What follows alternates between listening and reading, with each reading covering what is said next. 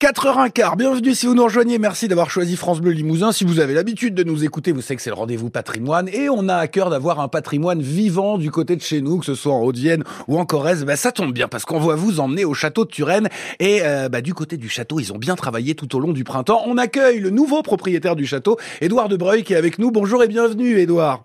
Bonjour. Alors vous êtes le nouveau propriétaire du château de Turenne et vous avez travaillé euh, au minimum tout le printemps pour, euh, pour préparer des, des jolies choses dont on va parler, c'est ça? Bah oui, oui, avec toute mon équipe, on, a- on essaye de relancer cette belle endormie qui est quand même un des beaux monuments de la Corrèze et bon voilà qu'on voulait euh, remettre un petit peu euh, dans le sens de la marche. Alors on va, on- on n'a pas une émission d'une heure, on peut pas présenter évidemment euh, comme Stéphane Bern, voilà le, le château de Turenne. Mais qu'est-ce qu'on peut en dire rapidement comme ça côté patrimoine? Qu'est-ce qu'il raconte ce château?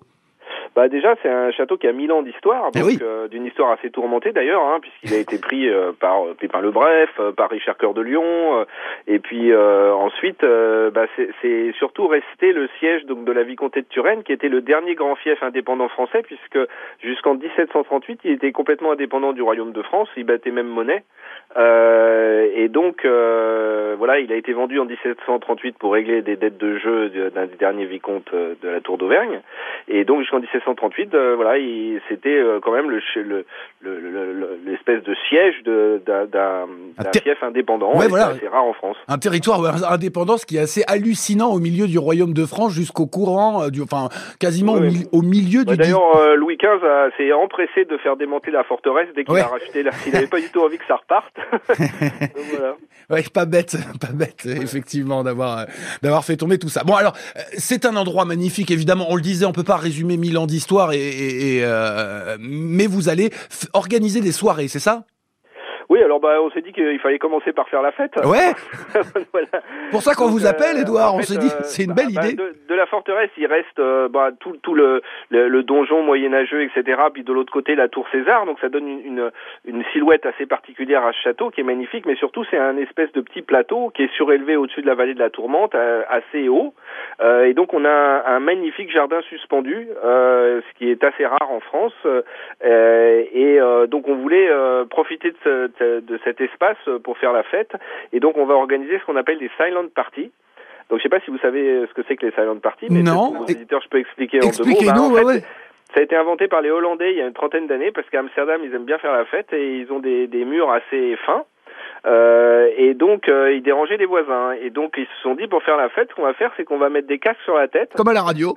Comme à la radio, exactement, et on va on va écouter et danser avec les casques sur la tête. Et donc euh, voilà, donc si on on va fournir des casques aux, aux gens qui viendront. Euh, ils auront trois pistes euh, sur chaque casque et il y aura un DJ qui va mixer euh, trois musiques différentes. Et les casques s'allumeront d'une couleur différente pour chaque euh, chacune des pistes. Et ce qui est très spectaculaire dans les salons de partie, c'est que vous rentrez dans un espace ou vous arrivez dans un espace où vous voyez 200 personnes qui dansent et qui s'éclatent, mais il n'y a pas un bruit. Mais il n'y a pas de bruit, ouais. Voilà, donc ça Mais- ne dérange pas les voisins et, et, et c'est c'est assez amusant. Et donc voilà, donc on s'est dit que pour pas déranger le, village de Turenne, puisqu'on arrive, donc on veut pas se faire des, des ennemis tout de suite en arrivant. Ouais, quand même, ouais.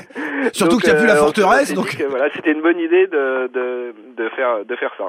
Ok, bah ça c'est absolument, enfin c'est formidable, Edouard. Ça, je trouve que vous avez organisé, c'est c'est c'est une belle idée euh, parce que c'est vrai que ça existe depuis pas beaucoup de temps. Les, les gens doivent connaître ça, comme vous avez dit. On voit 200 personnes danser un peu avec les casques. On se dit mais qu'est-ce que c'est que cette affaire-là?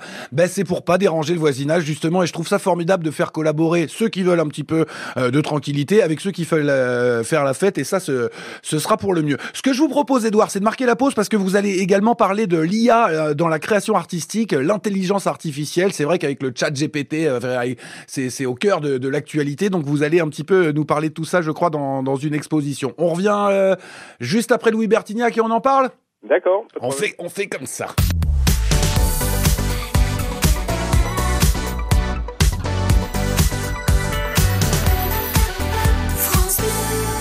Bienvenue, bienvenue, bienvenue si vous nous rejoignez. On est au château de Turenne, on est avec le propriétaire, avec Édouard Debreuil. Pour les gens qui nous rejoignent, Édouard, on, le dit rapidement, c'est un château qui a des siècles et des siècles, dans un fief qui est resté indépendant, vous l'avez dit, jusqu'en 1738, ce qui est, ce qui est hallucinant hein, de penser qu'ils ont réussi à passer sous, le- sous les, les fourches codines de Louis XIV, si j'ose dire.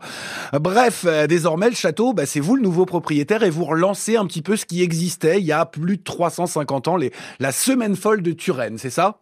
Effectivement, puisqu'entre le 16, euh, mai le 22 mai 1650, la princesse de Condé et son fils jeune duc d'Anguin qui avait 7 ans, fuyant Mazarin qui venait d'arrêter son mari, le grand Condé, est venu se réfugier à Turenne, hébergé par le, le vicomte de Turenne, et ça a été une semaine de fêtes, de banquets, puisqu'elle est venue évidemment avec toute sa suite, etc. Et donc ça a été la grosse fête. Donc en fait, on, on relance ce moment et on essaye le, on va essayer de le faire chaque année et que ça devienne un événement emblématique de Turenne et on espère que tout le village va embrayer derrière. C'est génial, Edouard, parce qu'on est au cœur de la très très grande histoire de France avec les plus grands personnages. Hein. Vous nous parlez de Mazarin, euh, des personnages que même les étrangers connaissent hein, de notre histoire. Et alors, ce qui est formidable encore plus, c'est que euh, bah, il reste des places. Donc, les gens qui nous écoutent, ils peuvent tout à fait venir participer à cette soirée. Je crois qu'il y a de la place. C'est le 17, le 19 et le 20, c'est ça? Voilà, il y a trois soirées, le 17, le 19 et le 20 mai. Donc, euh, vous allez sur le site internet, vous pouvez préacheter. Et puis, sinon, il y aura, on peut acheter aussi sur place. Mais, mais comme le nombre de places est limité, c'est, on conseille ah effectivement d'acheter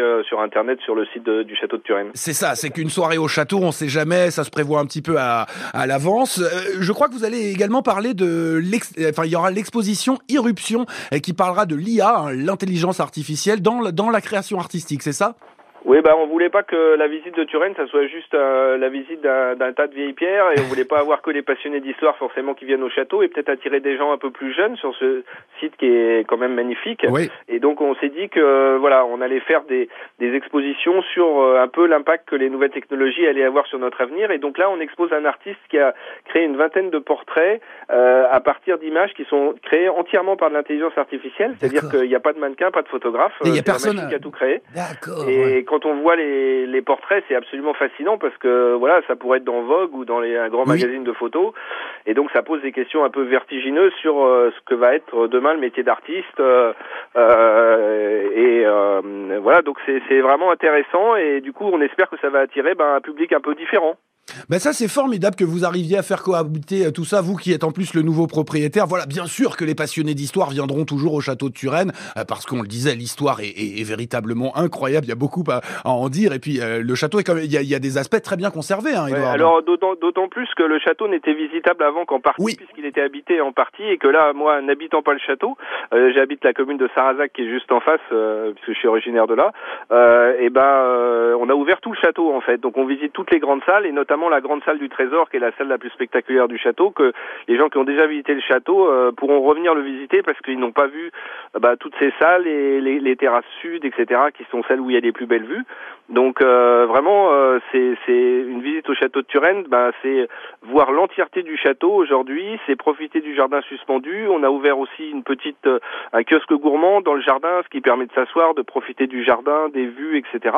Donc on espère que voilà, ça va relancer un petit peu ce, ce, monument euh, et que euh, les, les, Corésiens et les Lotois vont se réintéresser euh, au château de Turenne. Ben Edouard, on va être tout à fait honnête, dans l'équipe, on a beaucoup aimé cette, cette démarche que vous avez. Bon, nous, de toute façon, les châteaux du coin, on les aime, mais on trouve que la tournure que ça a pris, grâce à vous, de faire à la fois la fête, mais en plus d'avoir pour volonté bah, de pas déranger le, le, le, voisinage, si j'ose dire, de, parler de l'intelligence artificielle. Donc on est un peu à la pointe, hein, si j'ose dire, des, questions d'actualité. Il y a un peu plein de gens, voilà, qui, qui vont, qui vont se retrouver au château de Turenne. Donc c'est formidable. Merci à vous d'avoir un petit peu euh, remis ça au goût du jour. Et puis, vous le disiez au début de l'interview, vous disiez avec euh, mon équipe, vous êtes combien dans l'équipe? Bah aujourd'hui on est 8 ou 9, euh, ah mais on espère monter à une quinzaine euh, très rapidement, ça dépendra du succès. Bah écoutez, félicitations en tout cas de la part de l'équipe de France Bleu Limousin parce qu'on trouve que c'est bien ce que vous y faites et euh, vous concernez un petit peu bah toutes les générations. Vous êtes quand vous voulez. Attention, hein, quand il s'agit de faire la fête, on n'est pas les derniers, Edouard. On va. Ah bah, venez, venez. Edouard Debreuil, le nouveau propriétaire du château de Turenne qui organise, donc qui relance 373 ans après la semaine folle de Turenne avec une soirée à laquelle vous pouvez participer. Il y a de la place pour le 17, le 19 et le 20. Faites la fête au château, hein, vous réservez sur Internet ou alors vous allez directement au pied du château. Vous verrez s'il reste des places. Le plus prudent, c'est de réserver. Merci Edouard de nous avoir parlé un petit peu du château de Turenne et de son histoire magnifique. Et puis, euh, bah, belle continuation dans ce joli endroit du, du patrimoine corésien. À très bientôt. Merci, au revoir. Salut Edouard.